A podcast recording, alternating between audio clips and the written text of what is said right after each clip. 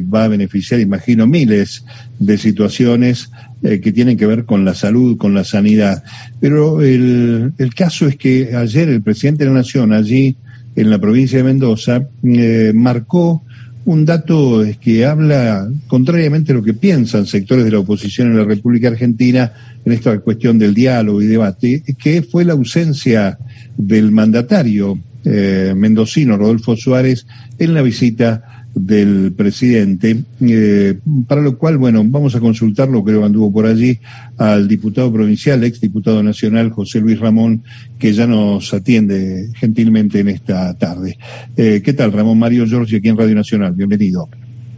¿Cómo te va, Mario? Para mí es un gusto estar en tu programa. Un saludo enorme a todas y a todos los que escuchan la Radio Nacional a lo largo y ancho de todo el país.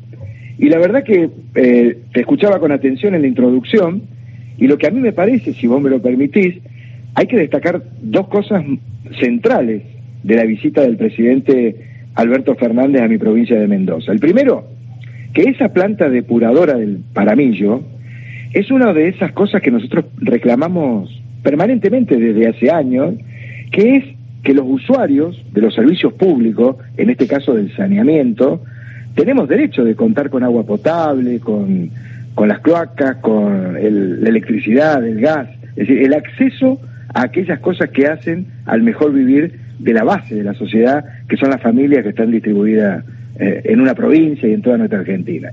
Quería hacer esa primera aclaración porque esa planta que inauguró ayer el presidente de la Nación es una inversión de 3 mil millones de pesos con una capacidad que va a beneficiar a 200, escúchenme bien esto, 250 mil usuarios que son familias este, en toda la zona este de la provincia de Mendoza. Es grosso lo que, lo que vino a hacer el presidente ayer a mi provincia. Y a su vez, esto ya de manera indirecta, inauguró un complejo carcelario para las personas privadas de libertad que han cometido delitos federales, que también es algo importante porque evitar el hacinamiento y tener un lugar adecuado para el resto la vuelta de esas personas a la sociedad, eh, creo que, que, son dos hechos importantísimos que ocurrieron ayer.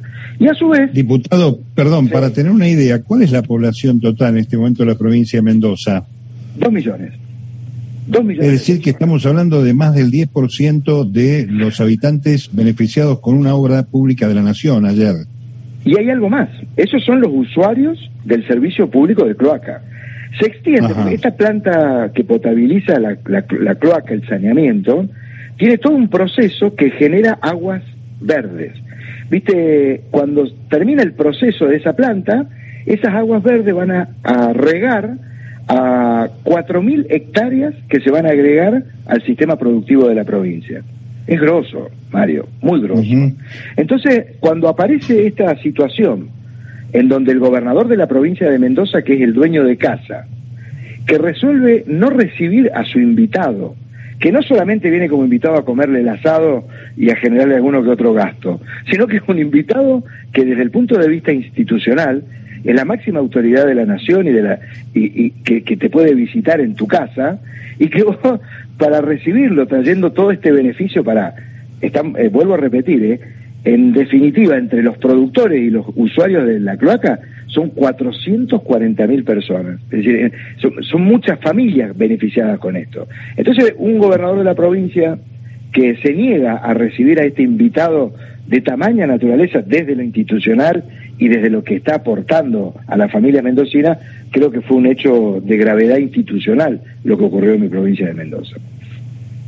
Pero hoy el gobernador, si no me equivoco, dice que nunca lo llamó nadie de presidencia. Eh, ¿Estas cosas se, se producen así? Eh, pregunto desde el desconocimiento absoluto, o cuando uno se entera que llega el presidente a su provincia, automáticamente no activa un mecanismo de recepción.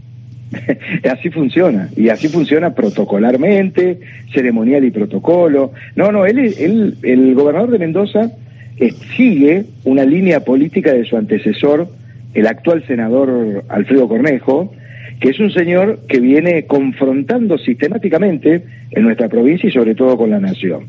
Y hay, yo lamento para todas aquellas argentinas y argentinos que me estén escuchando ahora, porque no, es decir, tenemos que hablar de las obras, no de esto, pero la verdad es que hacer política transformándose en víctima, echándole la culpa a otro para poder justificar lo que no se hace, eh, eh, es de mala calidad. Eh, es decir, el, el gobernador tiene todas las herramientas para recibir como dueño de casa a un invitado. Yo lo aprendí en mi casa, che. En mi casa de Palmira, eh, mi papá era un ferroviario que hasta, hasta en su momento, cuando se cerraron los ferrocarriles, uno abría la heladera y estaba complicado meter la mano. Y siempre que venía alguien a casa se lo recibía. Esa es la educación de todos los argentinos en cualquier punto de nuestro país. Por eso yo, qué bueno que me lo pregunte esto que ocurrió ayer en, en Mendoza, porque, porque no puede quedar en la oscuridad semejante desplante hecho el presidente de la nación. Pará, y, hay más. Hay, vos no sabés la cantidad de obras en mi gestión como diputado de la nación, eh, gestionamos con distintos intendentes, con, con otros diputados que pertenecen también al Frente de Todo, obras que extienden la red de gas en el departamento de San Rafael, el RENAVAP como Registro Nacional de los Barrios Populares a través de la CISU, que es el Ministerio de Desarrollo Social, eh, hay obras tempranas que llevan agua potable, veredas, arbolado, a los más de 315 barrios populares que hay en mi provincia. Y cuando hablamos de barrios populares, estamos hablando de familias enteras que, imagínense, eh, en Mendoza vivimos aproximadamente 2 millones de mendocinos y de mendocinas. Cuando decimos que hay un 42% por debajo de la línea de pobreza que habitan estos 315 barrios populares, esos dineros son dineros importantísimos, que en la pirámide de la jerarquía de donde se deben asignar los, los dineros públicos, eh, el gobierno de la nación es enorme el aporte que ha hecho.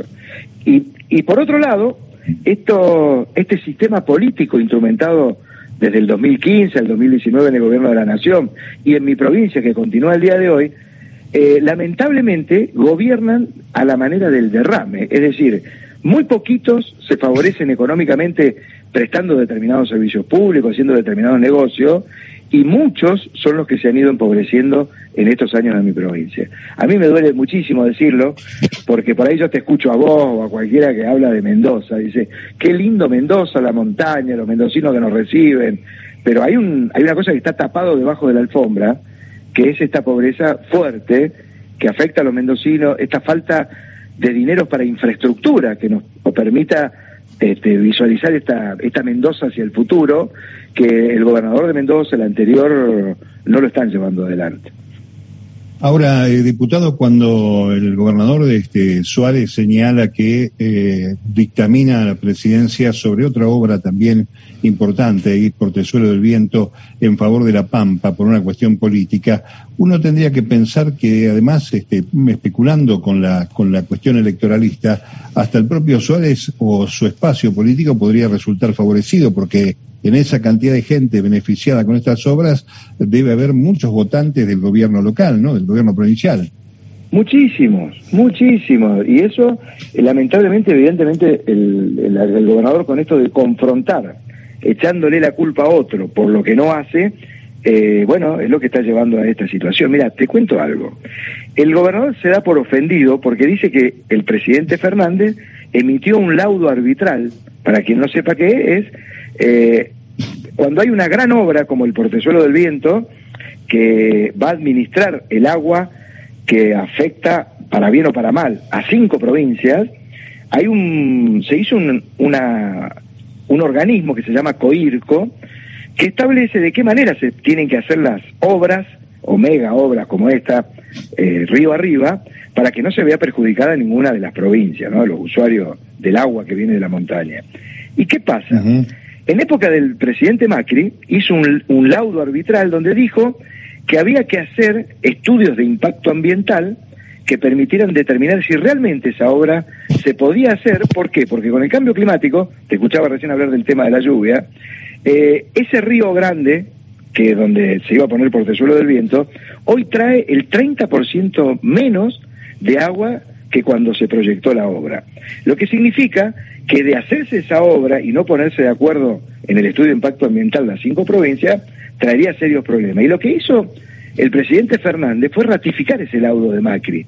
De manera que este gobernador que se da por ofendido eh, no es porque hizo una resolución en favor de la Pampa, no, no, hizo una resolución, tomó una decisión el presidente, al igual que la que ya había tomado el presidente Macri, para que se hicieran las cosas como se deben. Para eso hay que trabajar.